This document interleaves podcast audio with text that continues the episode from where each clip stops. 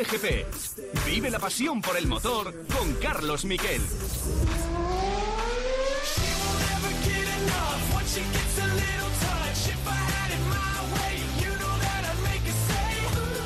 ¡Oh, no, no, no, no! ¡Oh, qué golpe! ¡No, no, no, no, no! Se ha caído ahí Jeremy Alcoba, por detrás venía Miño. Vamos a ver, levanta todo el mundo la mano. Levanta todo el mundo la mano. ¡Buah! Y además desde ahí en la recta. Ah, se ha tocado, ha hecho el afilador con Onchu. ¡Buah! ¡Oh! ¡Oh! ¡Oh! ¡Oh! No, no, muy bestia, muy bestia. Han volado. Me... ¡Oh! Y el que venía por detrás, Yo cuando- Sasaki. yo cuando he visto El que venía por detrás. Bueno, bueno, esa era la narración de Ernest Rivera Sendazón del momento más estremecedor del eh, motociclismo en los últimos tiempos. Y mira que llevamos malas eh, épocas en el motociclismo, pero es que ver en directo ese accidente de Moto 3, la sensación que teníamos es que podía haber pasado algo más. Al final hubo mucha suerte y tanto Jeremy Acosta como eh, el propio, tanto Pedro Acosta como Jeremy Alcoba como el propio Andrea Miño salieron ilesos de un accidente provocado por Onsu que le, co- le costó además dos, dos carreras de expulsión del Mundial, dos carreras sin participar para el piloto turco, se cruza y provoca todo ese accidente en cadena. Y es que, de verdad, hay que aumentar la seguridad en los mundiales de motociclismo. Hay que ir más seguros. No puede haber accidentes tan graves como el que le costara la vida a Dean Viñales. No puede ser. Y eso también lo vamos a tratar con Borja González en este programa, un programa y un fin de semana en el que hemos visto cómo volvía a ganar Mar Márquez en MotoGP, en el que ha habido triplete español y eh, además tenemos la suerte de que Pedro Acosta no se dio fuerte con la valla en ese gravísimo accidente. Vamos ya con los titulares.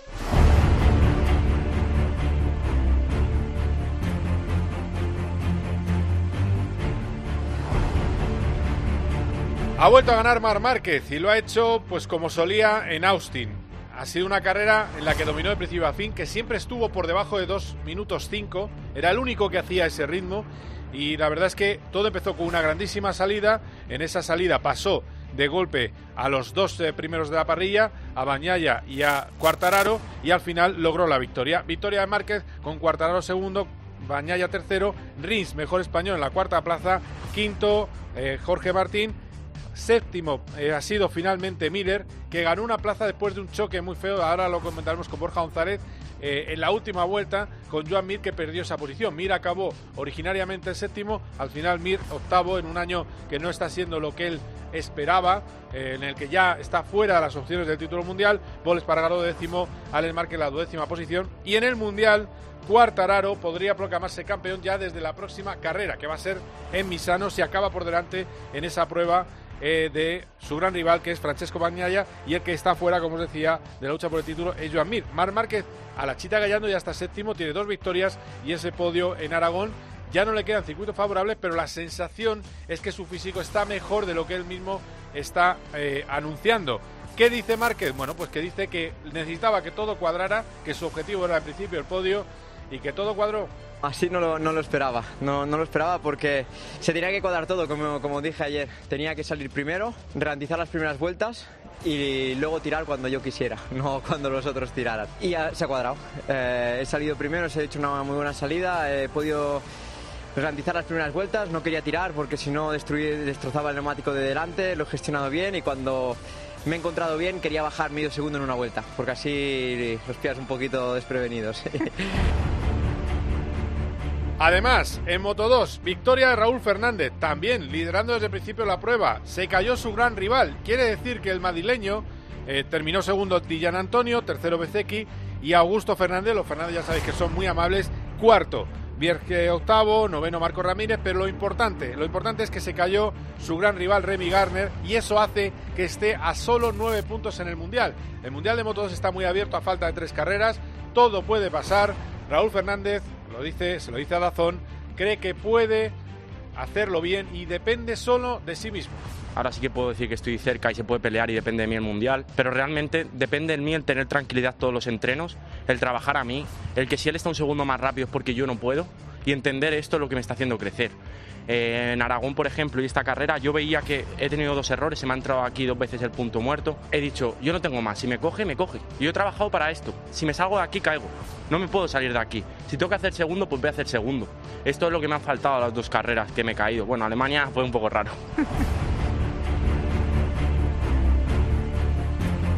Y además, la noticia del día eh, la firma Stefano Domenicali. Stefano Domenicali es el, el Eccleston actual. Eh, es el responsable máximo de la FOM, de la organizadora del Mundial de Fórmula 1.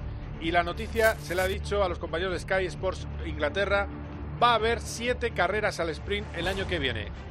Va a haber ser un calendario de 23 carreras. No puede acabar en diciembre porque en diciembre es el Mundial de Fútbol. Acabará a mediados de noviembre. Y la idea es que se, esas carreras al sprint que a la mitad de los aficionados les no les gusta y a la otra mitad, entre los que me encuentro, les gusta, bueno, pues el caso es que entre los que lo odian y los que lo aman lo ven todos, pues como tiene más audiencia, habrá más tazas, más carreras al sprint de calificación los sábados. Eso sí, a lo mejor varía un poco el sistema. Este es Domenicali, enseguida os traduzco un poco lo que dice el eh, dirigente italiano. Generally speaking, has been an incredible success. The, the thing that I can Ha say sido un that total éxito. everywhere with the sprint uh, quali format or with the sprint format because that is something that we want to keep for one third of the races more or less. Es algo And, que uh, queremos to mantener en un tercio de las uh, carreras. Different way of uh, giving awards, uh, points. uh, A lo mejor or cambia el sistema de puntuación, los uh, premios. circuits that, as you know, will make the difference on that. So uh, we don't have to forget that uh, our role is to make sure that we take the right strategic decision and consider all the, the points and uh, point of view of everyone. Bueno, y van a considerar todos los puntos y toda la posibilidad de cambiar un poco el sistema. ¿Para qué? Para que arriesguen más los pilotos, darle más puntos a la carrera, al sprint. Eso es lo que tiene en la mesa ahora mismo la Fórmula 1. Insisto, un tercio es lo que quiere hacer y creo que lo va a hacer porque los organizadores están a favor, porque al final el viernes va más gente porque hay una calificación, ves los coches al límite. Es decir, que todo va encajando en hacer un fin de semana más atractivo. También os digo, para mí no puede ser todo el mundial así, tiene que ser un acontecimiento distinto. Estaros atentos porque va a ser eh, un Cope GP especial. Vamos a empezar con una leyenda del automovilismo español. Vamos a hablar con Carlos Sainz, el matador. Vamos a hablar de su nuevo proyecto con Audi para el Dakar. Enseguida estaremos ya en Navidades y en el Dakar. ¿eh?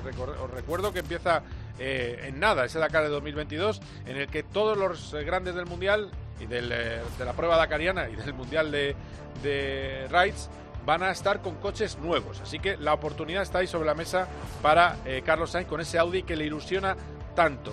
Además, por supuesto, analizaremos todo lo que ha pasado en el Gran Premio, en ese Gran Premio eh, del fin de semana, el Gran Premio de las Américas en Austin, con Borja González, que sigue allí en Austin, y vamos a también hablar, por supuesto, de Rally de Finlandia, que ha dejado unas imágenes increíbles, de ese motocross en el que hemos tenido susto con Jorge Prado, que eh, ganó la carrera, pero tuvo un choque en la entrada eh, en meta. Jorge está bien, pero tiene un corte profundo en el brazo y tiene que estar en reposo. Y vamos a hablar, por supuesto, de otras cosas que han pasado con Carlos Barazal. Pero lo primero, y me pongo la chaqueta, la corbata, recibimos aquí en COPGP a Carlos Sainz. My first kiss went a little like this. Cope GP. You know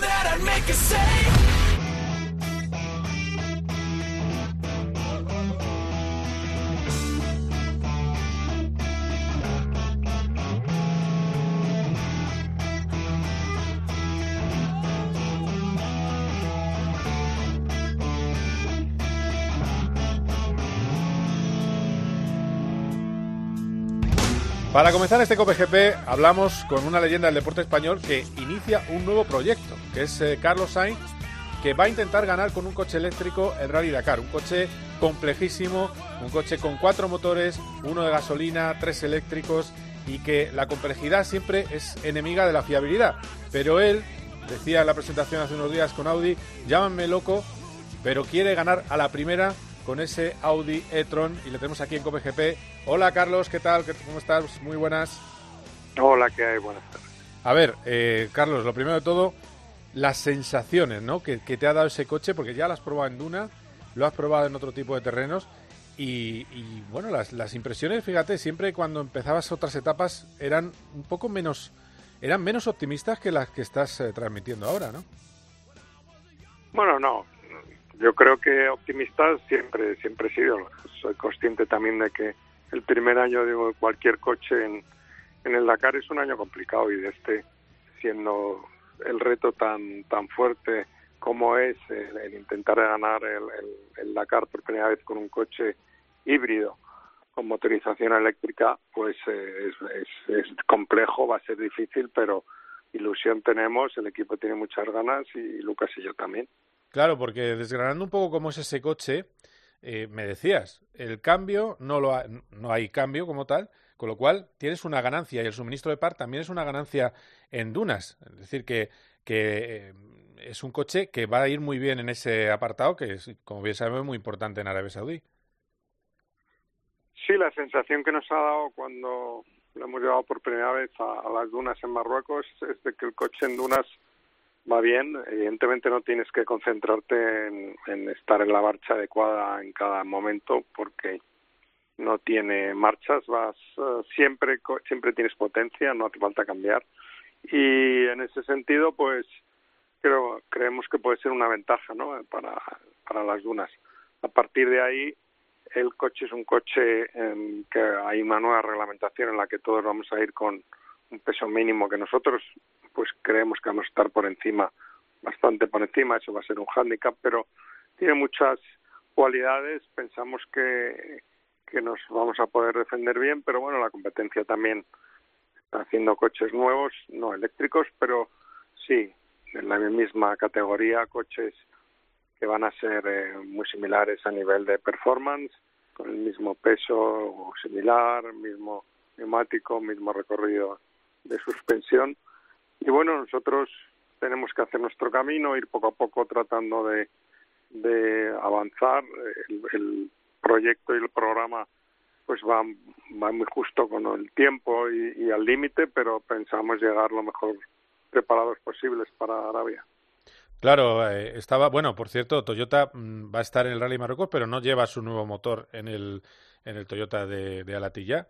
Algunos dicen que es para guardar sus cartas, a lo mejor es que tampoco está, también tiene su cierto retraso en, en eh, su propio eh, proyecto. Ahí el más continuista quizás sea el de Bahrein, ¿no? El, de, el que va a llevar Nani. Pues no, todos los coches son una categoría nueva. Los coches, claro, es verdad. Al, ir con, mm con neumático diferente, un neumático mucho más grande, el que llevamos en el buggy, recorrido de suspensión nuevo. Mm. Eh, los coches son mucho más anchos. En definitiva, todo el mundo va a tener que hacer coche nuevo, por eso Bahrein tampoco va a estar en, en Marruecos, uh, Toyota tampoco. Pero bueno, eh, aquí cada uno sabe dónde está y lo que le falta y lo que le queda. Eh, yo he visto por, bueno, por redes sociales que Toyota está haciendo muchos kilómetros en Sudáfrica con De Villiers y de momento parece que están contentos, pero en fin, nosotros seguimos nuestro libro de ruta, seguimos haciendo pruebas, no estamos listos todavía para correr, pero esperamos llegar bien preparados al Dakar. Pero sin pruebas previas, en principio no hay ningún rally previsto, aunque podríais entrar en el último que hay en, en Arabia Saudí ¿Eso puede ser un hándicap o, estáis haciendo tantos kilómetros que se puede llegar incluso bien preparado sin, sin hacer una, una prueba siempre antes? Viene bien, siempre viene bien hacer una carrera antes del Dakar, ¿no? Pero bueno, las circunstancias, el calendario, el desarrollo del coche ha querido que, que este año vayamos muy justitos, pero no quita que, como he dicho antes, vayamos con la ilusión y con las ganas de hacer un buen papel. Eh, ¿Cómo va a ser lo de estar en, un, en el habitáculo más pequeño prácticamente que has, que has hecho un Dakar? Eh, porque es, es, es, pequeñísimo. ¿eh? El habitáculo efectivamente es pequeño, pero bueno, lo importante es que el, que el coche vaya bien, que no se pare, que podamos en estos meses que quedan hacer el máximo de kilómetros posible. Está previsto volver a Marruecos luego en el mes de noviembre y a principios y, y hacer una buena sesión de, de test allí y, esperemos que podamos rodar eh, haciendo tandas largas, simulacros de, de, carrera, etcétera.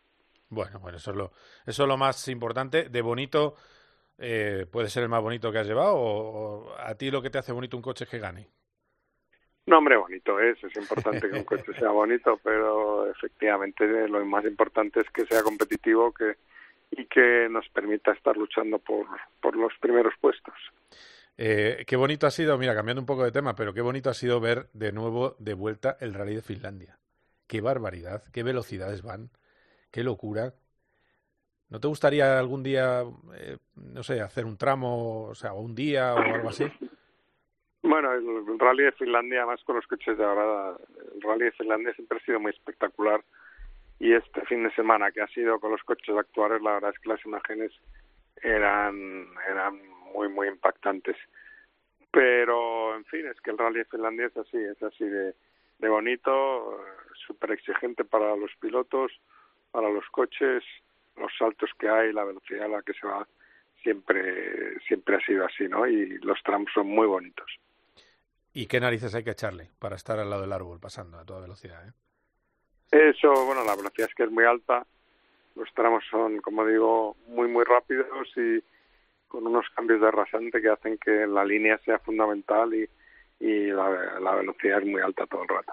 Pero por lo que no, como no me has contestado, supongo que, que no estás interesado en hacer eh, ninguna prueba del Mundial, aunque sea por, por diversión. Eh, Bueno, yo me retiré del Mundial hace mucho y, y volver a hacer una carrera, pues como no sea por, por, bueno, pues por algún motivo así en concreto, pero en plan totalmente amateur, pues no, tiene, no tendría ningún sentido, ¿no? Yo estoy ahora centrado en el Dakar y, y trataremos de, apostar y de, poner todo nuestro nuestro esfuerzo en, conseguir que la Audi vaya lo mejor posible, claro. Bueno, voy a terminar con dos cositas. Eh, una, eh, Carlos Sainz, hijo, que hay que ver qué buen papel hizo en la última carrera desde el sábado, luego la carrera, el podio, está liderando en la tabla a su compañero de equipo en su primer año. Eh, estamos hablando de eh, un gran año de Carlos, un notable año de Carlos, o mejor incluso de lo que se espera de un debutante. Yo creo que los análisis hay que hacerlos al final de la temporada, ¿no? Mm, Mejor esperar para hacer un análisis global de cómo ha sido el año. Hasta ahora, pues sí, efectivamente está siendo un buen año, un año difícil donde no ha habido pruebas y donde se ha tenido que adaptar lo más rápidamente posible sin, sin esos kilómetros que normalmente suele haber antes de una temporada. Y eso si, si lo si sumamos que él, lógicamente tiene un compañero de equipo muy muy fuerte, muy potente, pues está siendo un reto duro para él, pero lo está saldando de la mejor manera que puede, con ilusión, con ganas, con trabajo y, y tratando de conseguir los mejores resultados posibles. Sí, sí, sí, no, de luego. Y, y ese vueltón ¿eh? de, sábado y, y, en fin, y el ritmo y cómo aguantó con las ruedas eh, con el duro. La verdad es que eh, tiene, estamos viendo a, mira, eso fue su mejor fin de semana, me dijo a mí en, Ferrari. ¿Tú estás de acuerdo con eso? No lo sé si el mejor, eso si lo dice él, pues, pues será que sí. En cualquier caso, fue un gran fin de semana, conseguir un podio y una buena clasificación en Mojado. Pero en fin, eh, el pasado fin de semana ya es historia, ahora hay que centrarse en el siguiente y creo que el plan que tienen es que va a penalizar y saldrá el último por el cambio de motor y a ver de qué manera puede intentar llegar a los puntos. Bueno, parece que va a haber lluvia. Bueno, ya sabemos que quedan días y que no hay que cantar lluvia, que luego es de seco o llueve demasiado como en Spa, pero a lo mejor eso le ayuda a, a, a la remontada que va a tener que hacer, como tú bien dices. Y, y termino con la Stream E. ¿Te está gustando suficientemente la Stream E como para seguir el año que viene? Pues igual, a mí me gusta hacer los análisis al final del año. Quedan todavía dos carreras. Son, es un campeonato muy, muy competido donde donde estamos, eh, bueno, pues sufriendo, hemos sufrido también los inconvenientes de, de, calendario del COVID, no hemos corrido los sitios que estaba pensado ir, pero yo creo que es un año prometedor de cara al campeonato, donde vamos a tratar de, de acabarlo de la mejor manera posible y, y estas dos últimas carreras vamos a intentar darlo todo. Muy bien, Carlos, que ha sido un placer hablar contigo como siempre, que muchas gracias y, y bueno, pues dale duro a ese Audi. Eh, de verdad que fue una maravilla verlo en, en, persona, es un coche realmente espectacular. Gracias por todo, Carlos, un abrazo. Gracias, un abrazo. Cope GP, vive la pasión por el motor con Carlos Miquel. You know Paco González, Pepe Domingo Castaño y Manolo Lama lo dan todo. Pero estamos aquí, tiempo de juego. En el deporte. va a buscar el apoyo de Gares. En el entretenimiento. La película es muy buena. Ves la primera media hora y luego la quitas. Y te has quedado fantástico. En la información. Hacemos el resumen, lo primero, Manolo, los mejores. ¿Con quién te quedas? Bueno, me manda Miguelito. Paco González, Pepe Domingo Castaño y Manolo Lama. Tiempo de juego. Los número uno del deporte.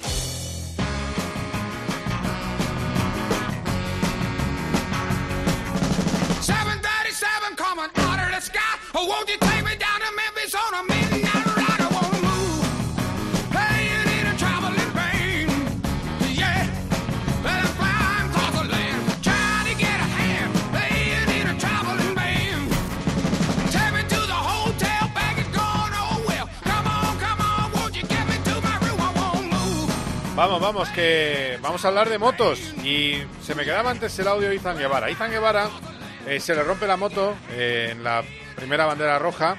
eh, y, bueno, pues ya no puede salir. Mejor dicho, antes de la segunda bandera roja, se le rompe la moto en Moto 3, estaba liderando la prueba y no puede volver a salir. Pero, y entonces, claro, se coge un enfado ma- mayúsculo y empieza a tirarlo todo en el box. Y pero sin embargo, decía la norma que valía el resultado de la primera bandera roja y esto era lo que decía nada más saberse que era el ganador de la prueba de Moto 3. Estoy llorando de emoción, la verdad. Antes estaba llorando, estaba llorando de frustración, pero bueno, la verdad que súper contento. La verdad que me lo merecía porque estaba haciendo un buen ritmo en carrera. Una pena porque se me ha roto el amortiguador en, eh, en la, en la recta de atrás.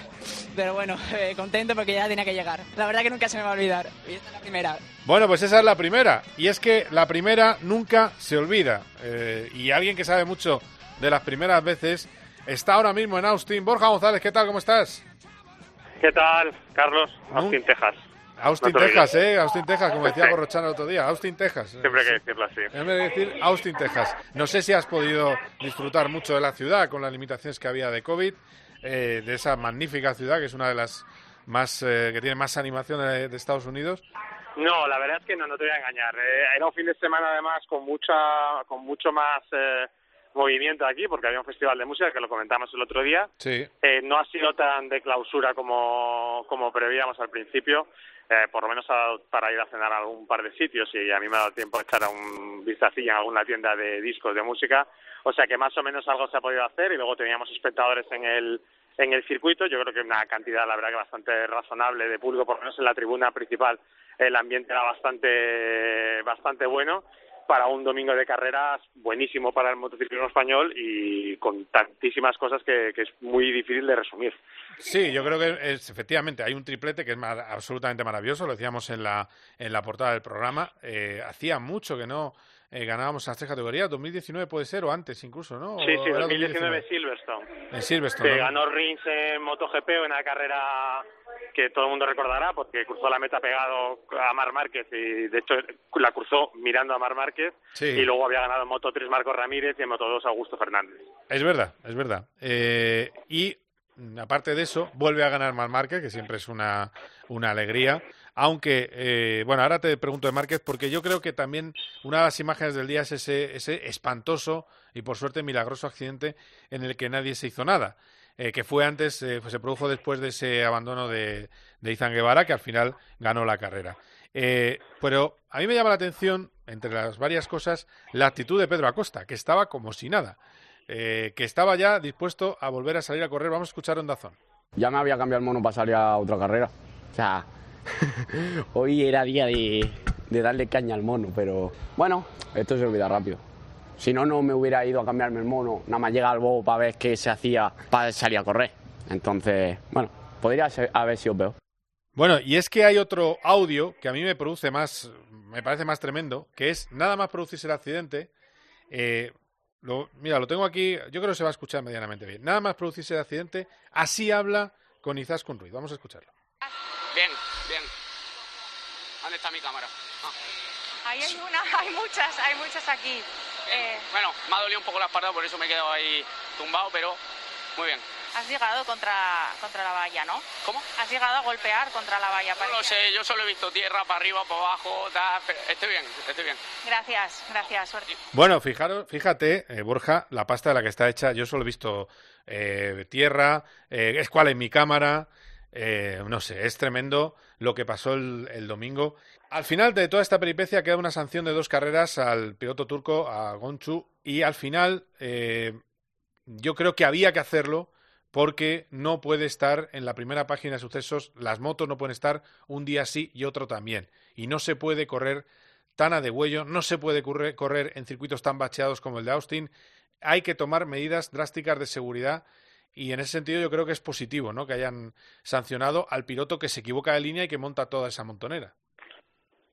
Sí, o sea, yo creo que hay varias cosas. ¿eh? Por un lado, es evidente que, que lo que hace Onchu es una cosa que eh, ocurre más de la más de la cuenta en, en, modo 3, básicamente, que es esos cambios de línea un poco sin sentido que hacen los pilotos. Yo creo que tampoco es una gran idea mandar a los pilotos a correr carreras de cinco vueltas, porque si ya son una locura general, mandarles con cinco vueltas eh, es un poco ya un poco, mmm, no sé, meterse en una zona de riesgo un poco innecesaria y luego la sanción obviamente es correcta porque eh, tienes que empezar a, tomar, digamos, medidas mmm, que a los pilotos les haga pensar mucho más en, en la pista y, todo esto viene vinculado pues a la peligrosidad que están teniendo últimamente algunas acciones, algunas carreras en categorías pequeñas con tantas motos que ya hemos hablado otras veces, sobre todo la última vez a raíz del de Amberta Viñales. En ¿eh? lo otro tampoco creo que debamos aplaudir eh, la actitud de Pedro Acosta en el no hace falta tampoco tener ese sentido temerario. Eh, Donchu estaba llorando en el box, eh, Alcoba estaba fuera de sí, Niño ya decía que, que era una auténtica locura, que es un poco la sensación que deberían haber salido todos. Ahí nadie debe, y fue la decisión correcta, evidentemente, no hacer otra carrera más porque nadie podía, los pilotos no debían estar en condiciones de correr. O sea que Pedro pues tiene esta enfocar la vida un poco a la pata la llana que decía mi madre. Sí, y, es verdad. y va un poco de esa manera. De hecho, lo encontré ya un rato después y te, narraba la historia con total tranquilidad que se había salido disparado 100 metros para arriba, que no sabía cuántos de lejos, casi él ni se se había golpeado contra el muro, lo, lo, o contra la protección. Lo bueno de esto es que yo creo que esa es la, de todas las, de las victorias del fin de semana, de las tres, la, la cuarta es esta, y la más importante, que es que en un incidente de ese tipo tan exagerado, tan espectacular, no ocurriese absolutamente nada, y claro, evidentemente eso es, podemos apelar a la palabra milagro para definir el, la consecuencia final de, un accidente que podría haber sido fatal, y que bueno, pues terminó con esa carrera tan extraña de Moto 3, ha dicho tuvo la victoria de Guevara, que tengo que añadir, eh, no por ser así, no es menos merecida porque estaba siendo el mejor de, de, la primera carrera y el mejor en el inicio de la segunda. Claro, porque además hay que tener en cuenta, eh, con el octavo Pedro Acosta tiene eh, en el Mundial 30 puntos de ventaja sobre Folla y aunque no, no lo tiene muy fácil, porque necesitaría con 20 eh, de ventaja, en un buen fin de semana de Folla es imposible, pero sí que puede ser campeón en la próxima carrera. O sea que, bueno, al final... Sí, sí, lo, único, lo único que advierto también una cosa... En las últimas carreras, creo que son en las últimas cinco, Foya le ha recortado 67 puntos. Ostras. No 10, 12, 67. Madre mía. Eh, ha ganado las dos últimas carreras y en esta ha hecho segundo. Es decir, ha sumado 70 puntos en tres carreras y Pedro Acosta eh, está sumando muchos menos puntos. Eh, no hay que eh, no hay que lanzar las campanas al vuelo. Dábamos muy por hecho que el título iba a ser para Acosta, pero esta, estas bajadas de resultados no están en el podio desde la carrera de Estiria eh, están haciendo que el piloto italiano, que estaba lejísimos en la general, estaba a 97 puntos, lo tenga ahora a 30. Y bueno, es una señal de aviso, quedan tres pruebas. Eh, si el ritmo fuese este, no sería campeón a costa. O sea que, que hay que poner los pies en el suelo. A Pedro se le ve con mucha tranquilidad, con mucha soltura y sabiendo que tiene una ventaja eh, importante en la general, pero no puede despistarse porque el otro está viendo por detrás el lanzado y ahora vamos a Misano circuito en el el ganador la otra vez que estuvimos, que fue el anterior Gran Premio, fue el propio Foggia. O sea que hay que andar con ojo porque todavía queda Mundial y yo creo que no, no puede tomárselo tan a la ligera y hay que empezar a hacer ya un poquito de, de sumas y restas y sobre todo lo importante que va a ser la siguiente carrera y que no merme más la ventaja que tiene la general del piloto murciano. Sí, además eso, hay que dejar de fliparse con el hecho de históricamente puede ser la primera opción al título de no sé qué. Eh, yo creo que tiene que abstraerse de eso e intentar, si no estar delante, lo más cerca posible del piloto italiano, porque al final si está cerca, pues el, Mundial llegará por su propio peso. Eso, eso es verdad lo que dices y también es cierto que él mismo, Pedro Acosta, ha pedido disculpas por una declaración en las que se metía con su compañero de equipo, en las que se le veía muy nervioso después del decimoquinto en parrilla.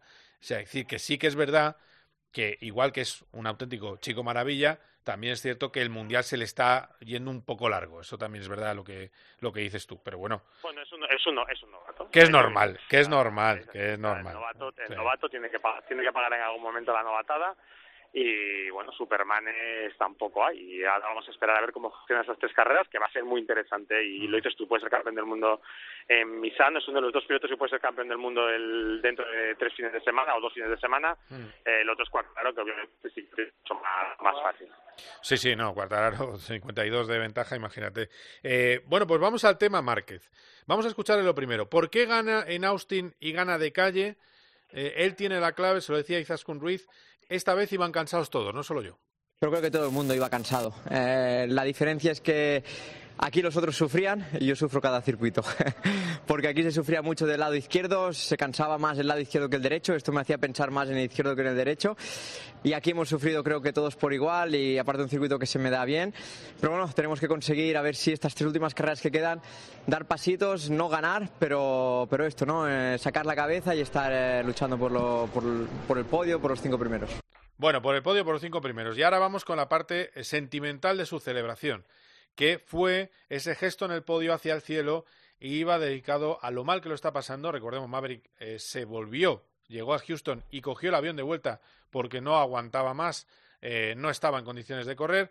Eh, su detalle con la familia Viñales. Honestamente tenía mis dudas si celebrar la victoria o no, pero, pero también se tienen que saber separar la- las cosas. Yo me acuerdo mucho de la familia Viñales, eh, porque los conozco desde, desde pequeños y en el podio cuando hacen Olim no es lo primero que me, que me ha venido en la, en la cabeza. Esos días en el karting de pequeños eh, y nada, eh, está siendo un año difícil para el motociclismo. No se puede parar ¿no? esto, pero intentar disfrutar, pero siempre acordándose de los que se han ido. Bueno, pues acordándose de los que se han ido y ahora vamos al tema deportivo. Está vacilando a sus rivales y a todos, a todos, incluidos periodistas, Mar Márquez y está bien de salud porque ha ganado con una mano en, una, en un circuito con máxima calor, con una- un circuito larguísimo, muchas curvas, durísimo y ha ganado sobrado. Entonces ya la sensación, tú me lo decías en la víspera, la sensación que da es que nos mete unas vaciladas magníficas. No, o sea, yo más que más que pensar eso es que te puede dar la sensación de que esté haciendo de que está haciendo precisamente esto. Creo que hay una parte importante de, la moto no le ayuda y hay una parte importante también del físico. Eso es eso es real. Y él lo que sabe muy bien hacer, lo que hace muy bien Mar Márquez es y eso no se va a excluir ahora es aprovechar eh, las oportunidades que tiene y, y sobre todo esa capacidad de adaptación. Él tenía un plan en la cabeza para la carrera que era ponerse primero en la primera curva, eh, fundamental para él, colocarse al frente del grupo, sabía que en el principio de la carrera nadie iba a poder adelantar, eso lo sabían todos los pilotos, porque con depósito lleno de neumáticos nuevos y tal y como está el circuito de las Américas, nadie iba a intentar adelantar en el principio de la carrera, eh, y él lo que hizo fue tirar a un ritmo no muy rápido, más bien tirando alto, para empezar a, gastar neumáticos y en el momento en el que los neumáticos ya empezaban a estar gastados y sabiendo de eh, que el, el físico iba a tener importancia para todo el mundo por cansancio, empezó a poner un ritmo, digamos, eh, de, de travesía no altísimo, pero suficiente como para mantener un huequito delante. Y aparte él también en un momento de la carrera supo interpretar que al que tenía detrás era Cuartararo y que Cuartararo no iba a arriesgar más de la cuenta para intentar pillarle, eh, sabiendo que estaba el título en juego y conociendo que, que Bañaya estaba mucho por detrás. Es decir, fue una carrera inteligentísima de Márquez, de las más inteligentes. Y La escribió un guion y lo cumplió de, de cabo Sí. a rabo y eso fue lo que le dio la victoria. Luego, el estado suyo, es cierto que podemos prever no tenga mucha dificultad.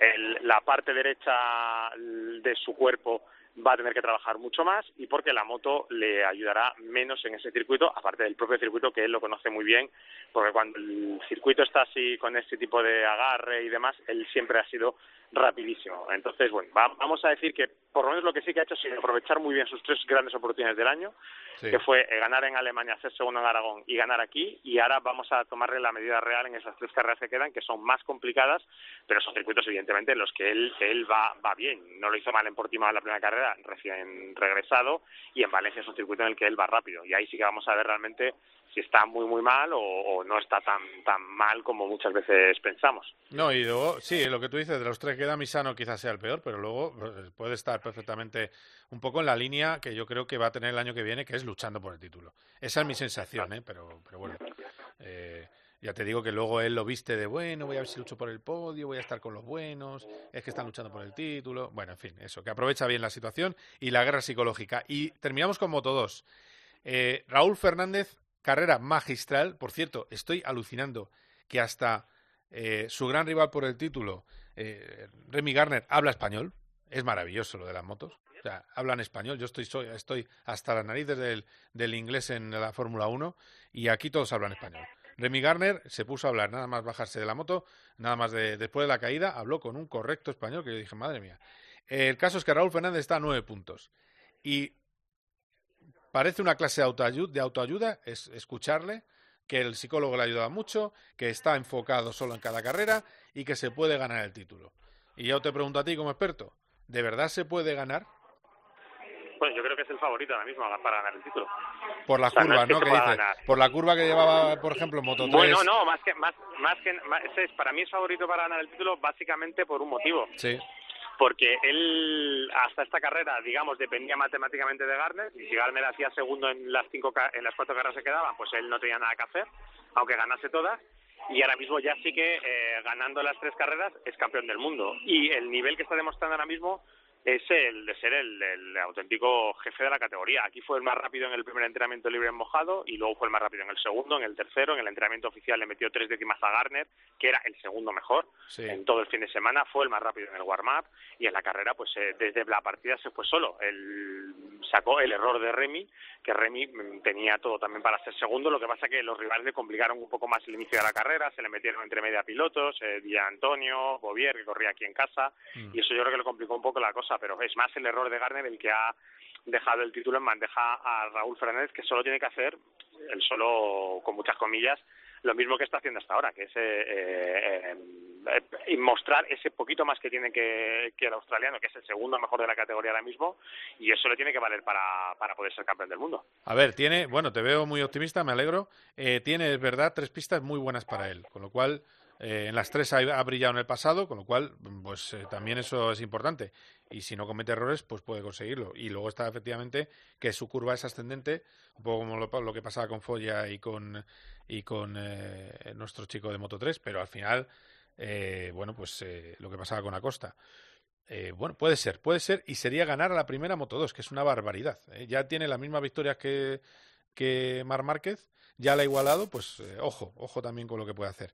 Oye, qué buen viaje de vuelta, que espero que, que vaya todo bien en ese, que duermas y esas cosas, ¿no? Bueno, yo dudo, lo dudo mucho, Mm. pero bueno, pues lo importante será llegar, llegar a casa y ahora por suerte tenemos dos fines de semana vacíos, que hace tiempo que no los teníamos, antes de encarar las tres últimas carreras en las que ya sí que vamos a empezar a cantar campeones del mundo, yo creo que empezando por Cuartararo, no sé si va, nos va a dar para Misano, pero vamos, en nada ya tenemos el campeón de MotoGP y a ver si nos dan la alegría Pedro Acosta y Raúl Fernández y nos vamos con dos títulos esta temporada.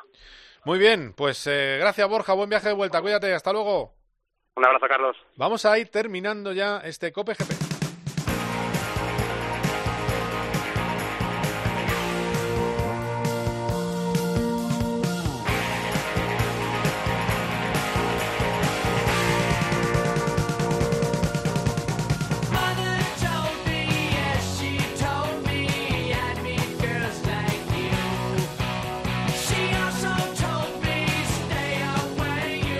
Carlos Barazal, ¿qué tal? ¿Cómo estás? ¿Qué tal, Tocayo? Pues, pues bien.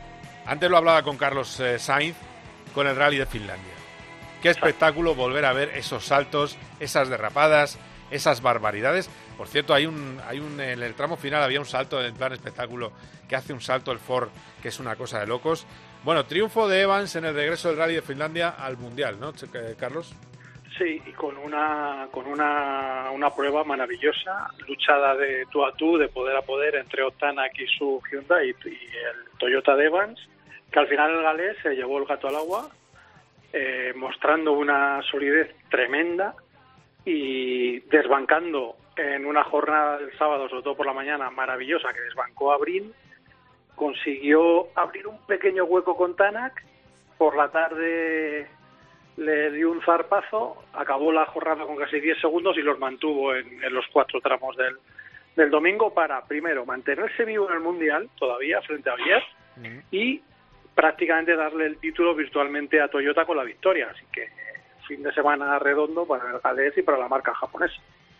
Bueno, bueno, pues eh, desde luego, eh, que por cierto, recordemos que Ogier, que se puede cascar otro título, que ha dicho este año que se retiraba, pero que lo tiene Sí. en la mano y puede ser en dos semanas en el Rally de España. Así que es una... eh, que Sí. estar muy atentos. A ver, Oyer ha estado muy raro en este rally. Cuando digo raro es que ha estado muy conformista, no ha entrado al trapo en ningún momento y simplemente ha ido a pues a acabar, sumar y a esperar a España. ¿Por qué? Porque al abrir tramos siempre en tierra siempre te, te afecta. Y hay que decir una cosa que a mí me sigue siendo absolutamente inconcebible, incomprensible, todos los in que se te puedan ocurrir, y es que salió a un tramo con el casco desabrochado otra vez. No, eso no se puede hacer, eso es un peligro. ¿Cómo? No, sí, sí, pero si ya no es, eh, no sé, claro, que tú va, has sido como voy yo a pruebas de, de, de- de coche, que, te- que te dan un casco, vas al Oscar, Sí. y, y el casco es algo como que es lo primero antes de todo, o sea, te abrochas el casco lo primero, y te lo bien apretado ahí, que te falta, que se te mete la barbilla en la nariz y tal. No me puedo explicar en un profesional cómo puede tener ese despiste, o sea, porque es un despiste. Fue a ver sí. a los comisarios y le dije, pues, pues mire, es que no se lo puedo explicar. Pues, pues nada, un minuto de penalización, que tampoco le supuso gran cosa, y, y como bien dices, a esperar dentro de ya 13 días, 12 días al Rally de España, donde abriendo tramo, pues tendrá ventaja el, el, el viernes, el tramo más limpio que nadie, así que seguramente Oyer consiga, si no recuerdo mal, que es su octavo. Pues a lo mejor estaba buscando, ¿no? La, la posición de salida, ¿no? Para, para el Rally de España, ¿no? No, no, no, no, no. Ah, no tiene que ver. Se sale por el campeonato, entonces no, no, no, no, no, no. Ah. Sale por cómo vas en el campeonato, no, no respecto al rally anterior. O sea, que tiene una buena posición para, para liarla en España. Eh, sí, sí, en España abre pista, abre tramo, o sea que... Ya, ya, ya, ya. Bueno, bueno, pues a ver, a ver qué pasa. ¿Alguna cosa más del, del fin de semana que me quieras destacar? Porque bueno, eh, Hombre, sí. la actuación de Pepe López, que era su primer contacto con, con Finlandia, acabó el rally, cosa que es muy muy importante por aquello de sumar kilómetros, y fue de menos a más. O sea, ya el domingo ya marcó algún tiempo ya más destacable, pero bueno, cogiendo, cogiendo sensaciones para, para el año que viene. Así que, bien, bien, buena, buena actuación y lógica, y lógica, quiero decir, de, de cara a, a que te estás presentando en un rally tan complicado y tan rápido como este de primeras. Entonces tienes que ir cogiéndole el, el tacto y el feeling, que se dice. No, no, bueno, a ver, a ver, eh, a ver efectivamente cómo, cómo le va el futuro a Pepe López, que recordemos va a ser fichado por Hyundai. Exactamente, va Que a ser cuidado. el Campeonato de España y el WRC2. O sea que Claro. al, ni- al nivel, pues eh, va a estar en la segunda división, previo salto a los a los Rallycar, que el año que viene, recordemos, eh, debutan o estrenan tecnología híbrida. Así que este ha sido el último rally de tierra para esta generación de coches. Muy bien, pues, eh, pues nada, eh, esto es lo que ha dado el fin de semana. Eh, recordaros lo que os he contado las- al principio, que Jorge Prado ganó, pero acabó con un accidente. Eh, esperemos que le pueda que pueda recuperarse a tiempo eh, de esos eh, cortes que tiene. Ya has visto la imagen que es tremenda. Y luego que hemos tenido también un campeón del mundo de Super Sport. también este, este fin de semana, eh, en el que no todo iban a ser siempre malas noticias con el Super Sport 300 y en el que, bueno, al final, eh, bueno, pues eh, las cosas han salido. Eso sí, eh, bueno, eh, sigue Rea en la, en la lucha por el título y vamos a ver qué pasa también en, en otros campeonatos. Eso sí, en dos semanas el Cataluña, me has dicho, ¿no? Sí, sí, sí, sí. Bueno, Esta bueno. semana que viene no, a la otra. Esta semana que viene tenemos el Rally de Tierra de Madrid. Ah, mira, pues está bien que me lo diga. Rally de Tierra de Madrid en Paracuellos. Con los tramos secretos, ¿no? Supercer, sí, sí. Exactamente, con todos los. Está Alonso, iba a decir, eh, Cohete, está Ares, está Solans, está Izmendi, eh, Palacio, están todos. Bueno, pues estaremos atentos a todo eso este fin de semana que viene. Gracias, Charlie, como siempre. Un abrazo. Un abrazo para ti, un saludo a todos los oyentes.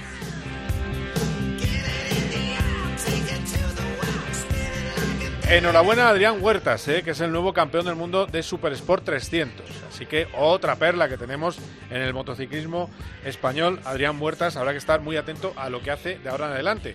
Lo que le espera seguramente sea intentar el salto a Superbikes, donde eh, siempre tenemos una nutrida representación y podríamos tener nuevo campeón español. Vamos a ver qué pasa. En cualquier caso, próximo fin de semana, atentos a lo que pueda pasar en Turquía. Se espera lluvia en el Istanbul Park. A ver qué pasa hasta el domingo, todavía quedan días. La carrera se, da a las 2 de la tarde y la viviremos aquí como siempre en tiempo de juego. Ha sido un auténtico placer. Adiós. Cope GP con Carlos Miquel.